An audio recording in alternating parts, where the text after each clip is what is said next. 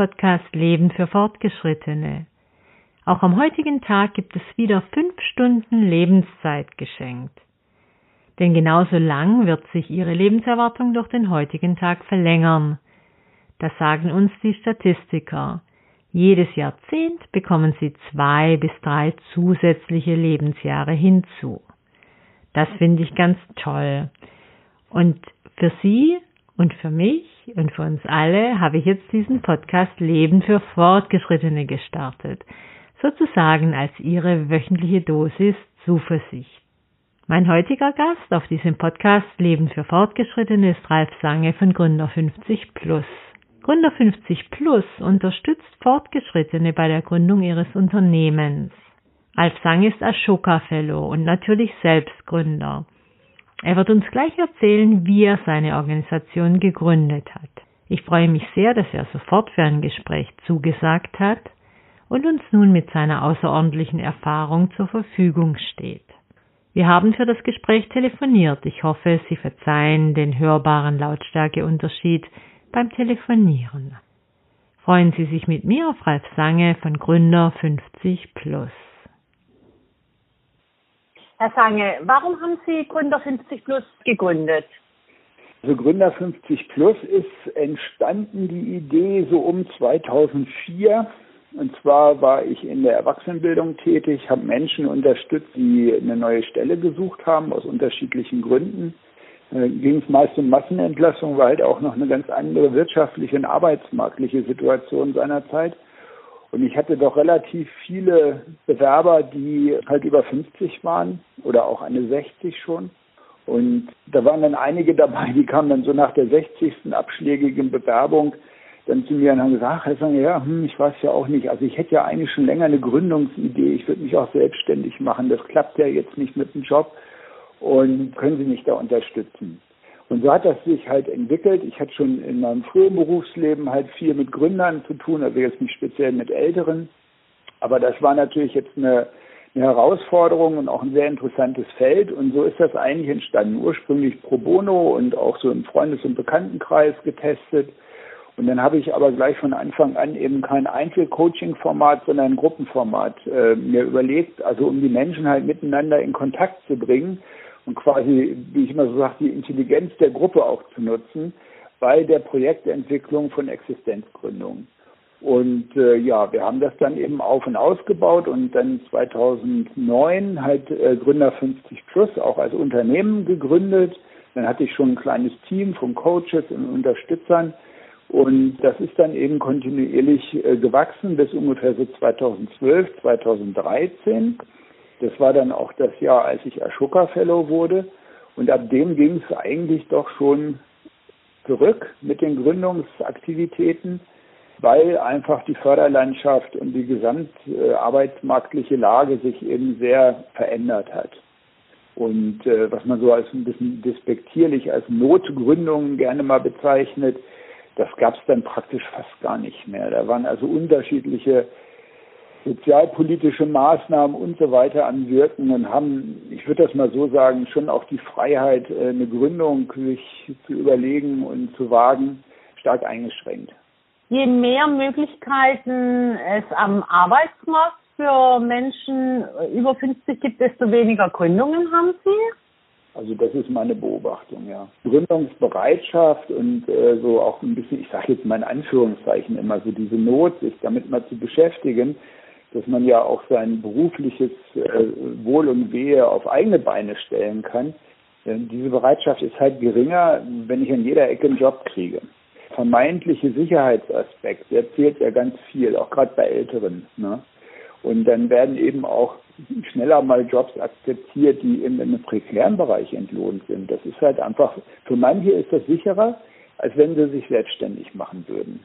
Auch Fördermittel von, von, äh, vom Vaterstaat an der Stelle jetzt doch stark zurückgefahren wurden.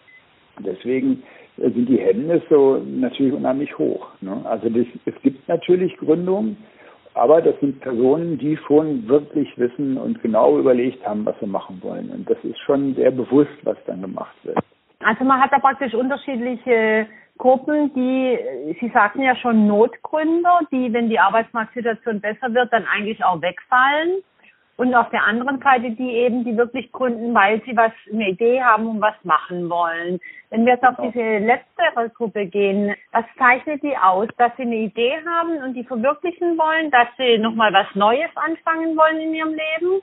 Also nach meiner Erfahrung ist das immer eine Gemengelage von Motiven. Also das sind nie so ganz klare, einfache Motive. Also man muss ja grundsätzlich sagen, Menschen, die so ab 50 auf die Idee kommen, sich selbstständig zu machen, beruflich, die hätten das ja in den Jahren davor auch schon machen können. Also wenn das jetzt sozusagen äh, so eine, eine intrinsische Motivation ist, dass, ja, ich bin also ein, so ein selbstständiger Mensch und für mich ist das total wichtig, unabhängig zu sein und mein eigenes Einkommen und inhaltlich zu gestalten und so weiter, dann hätten sie ja schon genug Gelegenheit gehabt, in ihrem Leben das zu wagen. Ne? Also das ist so eine Grundsituation. Und es kommen immer gewisse Lebenslagen dazu, die halt sozusagen diese Idee dann doch schon eher wieder in den Fokus rücken, ne? wo man halt äh, mal drüber nachdenkt und sagt, hm, worauf kommt es mir eigentlich an, insbesondere wenn ich älter werde. Also will ich zum Beispiel mit 63, 65, 67 den Gürtel hinschmeißen und nicht mehr beruflich tätig sein. Das ist für mhm. viele ein ganz blöder Gedanke. Das wollen die nicht. Die möchten gerne weiterarbeiten. Und zwar was arbeiten, was sie selber wollen und nicht, was irgendein Chef ihnen empfiehlt, was sie machen sollen. Ne, so, und das ist natürlich schon mal ein Aspekt, wo man so durchaus mal auf so eine Gründung kommen kann, ne, um also eine sinnvolle berufliche Tätigkeit, die den einzelnen eigenen Kompetenzen und Fähigkeiten entspricht, halt auch lange noch ausüben zu können. Ein zweiter wichtiger Aspekt natürlich immer auch der finanzielle. Also ein Einkommen zu erzielen, auch ein Alterseinkommen zu erzielen, was aber angemessen oder sagen wir mal spielbar ist mit den dann zur Verfügung stehenden Potenzialen und Möglichkeiten. Können Sie uns ein paar Beispiele nennen von so, solchen Gründen, also dieser letzteren Kategorie, die eben was für weiterarbeiten wollen und natürlich auch ein Einkommen erzielen? Es ist natürlich immer so, muss ich vorwegschicken, das sind jetzt häufig nicht irgendwie so Gründungsideen, die also ultra innovativ sind und wo man, boah, super, und das hat es ja vorher noch nie gegeben, ne? Sondern das sind häufig einfach, und das ist auch gut so, das sind häufig einfach auch bewährte Konzepte. Ne? Das kann ganz einfaches ein Hausmeisterservice sein, das können pflegerische Tätigkeiten sein in dem Umfeld oder wie bei einer Dame, die ich einfach ähm, besonders bemerkenswert finde, weil das einfach eine ganz tolle Geschichte ist. Die, die Frau Haag, die war ähm, Friseurin gelernt, hat ganz lange in einem großen Kaufhauskonzern gearbeitet, hat da Perücken verkauft und man hat dann die Abteilung dort geschlossen und dann hat die Frau Hack sich halt überlegt, was will ich machen? Ich will meine Kompetenz, die hat auch eine besondere persönliche Fähigkeit quasi in der Beratung so eines heiklen Themas, also die Kunden dann auch zu beraten und zu begleiten. Und die hat sich dann selbstständig gemacht als, sie sagte dann immer, unabhängige Perückenberaterin. Also die hätten nicht, sondern halt Menschen begleitet und beraten, die zum Beispiel aus medizinischen Gründen ja, äh, plötzlich die Haare verlieren. Natürlich echt ziemlich krass und die Leute wissen sich nicht zu helfen. Und die Frau Haag als Mensch und als Fachfrau, ja, hat sich an diese Stelle sozusagen positioniert und hat und bietet das eben an. Ist jetzt auch für die Krebsgesellschaft tätig und äh, berät da, macht kleine Workshops und so weiter. Also das ist ein Beispiel, finde ich, wie so die berufliche Kompetenz und persönliche Fähigkeiten zusammenfließen. Und wenn man das gut fokussiert auf eine Zielgruppe, dann hat man dort durchaus gute Möglichkeiten, sich sozusagen auch wirklich zu etablieren. Und auch das, die machen natürlich keine 10.000 Umsätze im Monat. Ne? Ein ja. Einkommen, was geringer ist, aber das reicht für sie. Ne? scheint es in den USA ja so einen starken Trend zu geben zu Gründungen in dem U50-Segment. Und teilweise auch ganz neue Sachen, dann hört man, ja. Aber ja. das scheint ja dann in Deutschland doch noch nicht so angekommen zu sein. So dieser Gründungshype, wo man dann vielleicht auch ganz bewusst sozialunternehmerische Ideen, das ist ja eigentlich, das könnte ja die Domäne uns, äh, von uns als älteren Gründern sein, ne? Also sozialunternehmerische Konzepte umzusetzen, weil man nicht mehr eine Familie ernähren muss und ein Häuschen bezahlen, sondern weil es einfach vielleicht reicht, wenn man einen Zuschuss oder einen Zugewinn zum Lebensunterhalt hat. Ich glaube, das ist auch der Kern der Aktivitäten in den USA. Das kommt mehr aus so einer aus einer gemeinnützigen, gemeinwohlorientierten Sichtweise was zurückgeben zu wollen, äh, auch äh, aus einer gesicherten finanziellen Position heraus zu agieren. Denn die gibt es ja auch ganz klar. Ne? Es gibt ja sehr viele Babyboomer, die auch im Alter ein sehr gutes, gerütteltes Einkommen haben und die nichts dazu verdienen müssten. Bei denen ist aber der Aspekt halt einfach was ist für mich sinnvolles Leben oder glückliches Leben im Alter. Also wenn ich älter werde, dann nichts mehr zu tun und nur Freizeitvergnügen zu verfolgen, das reicht ja vielen gar nicht. Und da, mhm. und da verkümmern ja auch die, die Potenziale, die da sind. Das ist ja ein Jammer eigentlich. Müssen wir in Deutschland was ändern, um solche Gründungen zu fördern? Was bräuchte es dazu an Förderinstrumenten oder auch vielleicht neuen Regularien und Gesetze? Also meiner Meinung nach ist das ein zweischneidiges Schwert. Also es gab ja Zeiten, äh, die viel gescholtene Ich-AG, vielleicht erinnern Sie sich noch, ne, wo, wo dann auch immer gesagt, ja, das sind alles Leute, die machen das bloß, um diese Fördermittel da abzukassieren, die wollen sich gar nicht selbstständig. Also meine persönliche Meinung ist, im Kern war das eine super Idee, also um Menschen in die Gründung zu begleiten, also niederschwellige Unterstützung zu geben und äh, das äh, sozusagen erstmal möglich zu machen. Aber man hat halt nicht daran gedacht, die Gründer ausreichend zu begleiten und zu beraten und wirklich auch fokussiert in ihren Unternehmens- und ihren Geschäftsmodellen zu unterstützen. Das müsste man machen. Dann ist sowas super, so eine Art von Förderung. Ne? Also ich sehe da auf der anderen Seite aber auch wirklich schon immer die Gefahr, wenn Fördermittel ausgeschüttet werden für Gründungen, dass dann natürlich auch so Mitnahmeeffekte sind, die möglicherweise, ich meine, eine, eine Existenzgründung ist ja nicht risikofrei. Das kann man ja auch, da kann man ja auch pleite gehen. Ne? Und da kann ja. man auch, wenn man das ungeschickt macht oder Pech hat, dann muss man gar nicht mal besonders unfähig sein oder so. Das kann ja jeden erwischen. Ne? So, und, und das muss man natürlich ganz klar sehen. Das Wesen des Unternehmertums ist ja, dass man Risiken übernimmt. Weil sonst wäre es kein Unternehmertum, dann ist man ja angestellt. So. Wenn man diese Risiken übernimmt, dann ist natürlich die Gefahr immer da, dass die einen auch ereilen. Und da muss man natürlich genau gucken, wie weit ist man bereit, in, in höherem Lebensalter äh, diesen Weg auch zu gehen. Ja, also das muss man offen und ich weiß nicht, ob die beste Lösung ist, wenn der Staat das abfängt. Ich glaube nicht. Ich glaube, das würde zulasten der Qualität gehen, weil die Gründungen, die wir jetzt sehen, das sind natürlich, das sieht man ja auch hier bei dem, äh, bei dem Körperpreis. Ne? Das sind ja jetzt nicht alles frische Gründungen, aber doch auch Aktivitäten, die relativ neu sind oder ein paar Jahre erst alt. Da sieht man natürlich schon auch, die haben echt eine Top-Qualität. Das ist super, was die Leute da machen. Ne? Also in jeder Hinsicht, organisatorisch, vom Geschäftsmodell her, äh, vom Marketing, äh, von der Zielrichtung. Das ist schon echt vorbildhaft, was da gezeigt wird an Unternehmensgründung, finde ich. Und das ist natürlich eine Sache, das geht eigentlich nur, wenn man auch bereit ist, ein gewisses Risiko zu übernehmen. Sie reden jetzt von dem Zugabepreis der Körperstiftung, genau, genau. der im Juni vergeben wird. Und wir werden dann auch im Podcast Leben für Fortgeschrittene da nochmal ausführlich darüber berichten, mhm. über die Preisträger natürlich. Sie würden sagen, sind eigentlich in Deutschland ganz gut aufgestellt, aber was wir eben bräuchten, wären diese Netzwerke, wo Gründer auch mit anderen Gründern reden können, wo sie sich nochmal beraten lassen können und wo sie einfach sozusagen Hilfe und Anspruch, Ansprechpartner bekommen in dieser Phase dann der Gründung, aber natürlich dann auch der Implementierung und des Wachstums vielleicht sogar von ihrem Unternehmen. Ja. Also wir haben im Moment, wir selber haben ja ein ganz äh, interessantes Projekt gerade, was wir entwickeln. Und zwar geht es darum, um eine Beschäftigungsgenossenschaft zu gründen. Ah ja, Im ganz okay. konkreten Fall, es ist ein Unternehmensmodell, es geht um On äh, Onlinehandel und äh, das ist ein Ansatzpunkt, wo man sagen kann, da kannst du einen Kreis von kompetenten Fachleuten meinetwegen Online-Marketing, im IT-Bereich, im Vertrieb, im äh, Fulfillment, also verschiedene Fachbereiche sozusagen, wunderbar integrieren mit einem genossenschaftlich organisierten Unternehmen, das einen ganz bestimmten wirtschaftlichen Zweck verfolgt, nämlich diesen Online-Handel zu betreiben. Und jeder der Genossen, der Genossinnen kann dort seinen eigenen beruflichen Fähigkeiten entsprechend sich einbringen und äh, wie man immer so schön sagt, ja, die Summe ist mehr als das, äh, das Ganze ist mehr als die Summe der Einzelteile. Da hat man natürlich am Ende eine wunderbare Möglichkeit, gemeinsam und unbegrenzt auf lange Frist zu arbeiten. Also diese Rechtsform ist extrem interessant und dieses Projekt entwickeln wir äh, gerade aktuell. Da gibt es tatsächlich auch Unterstützung, zum Beispiel hier vom Land Bayern, um da entsprechend äh, das auf die Schiene zu stellen. Und das wäre natürlich nochmal ein Aspekt, weil wir sehen, das Hauptproblem oder ein großes Problem bei älteren Gründern ist, so eine Gründung ist ja sehr komplex. Also man hat ja tausend Bereiche vom wirtschaftlichen übers juristische, das Marketing, allein das und das Operative, mal ganz zu schweigen, also was man jetzt eigentlich macht an beruflicher Tätigkeit, das ist schon eine echte Herausforderung für jemanden, der das alleine macht. Immer, egal wie alt er ist eigentlich.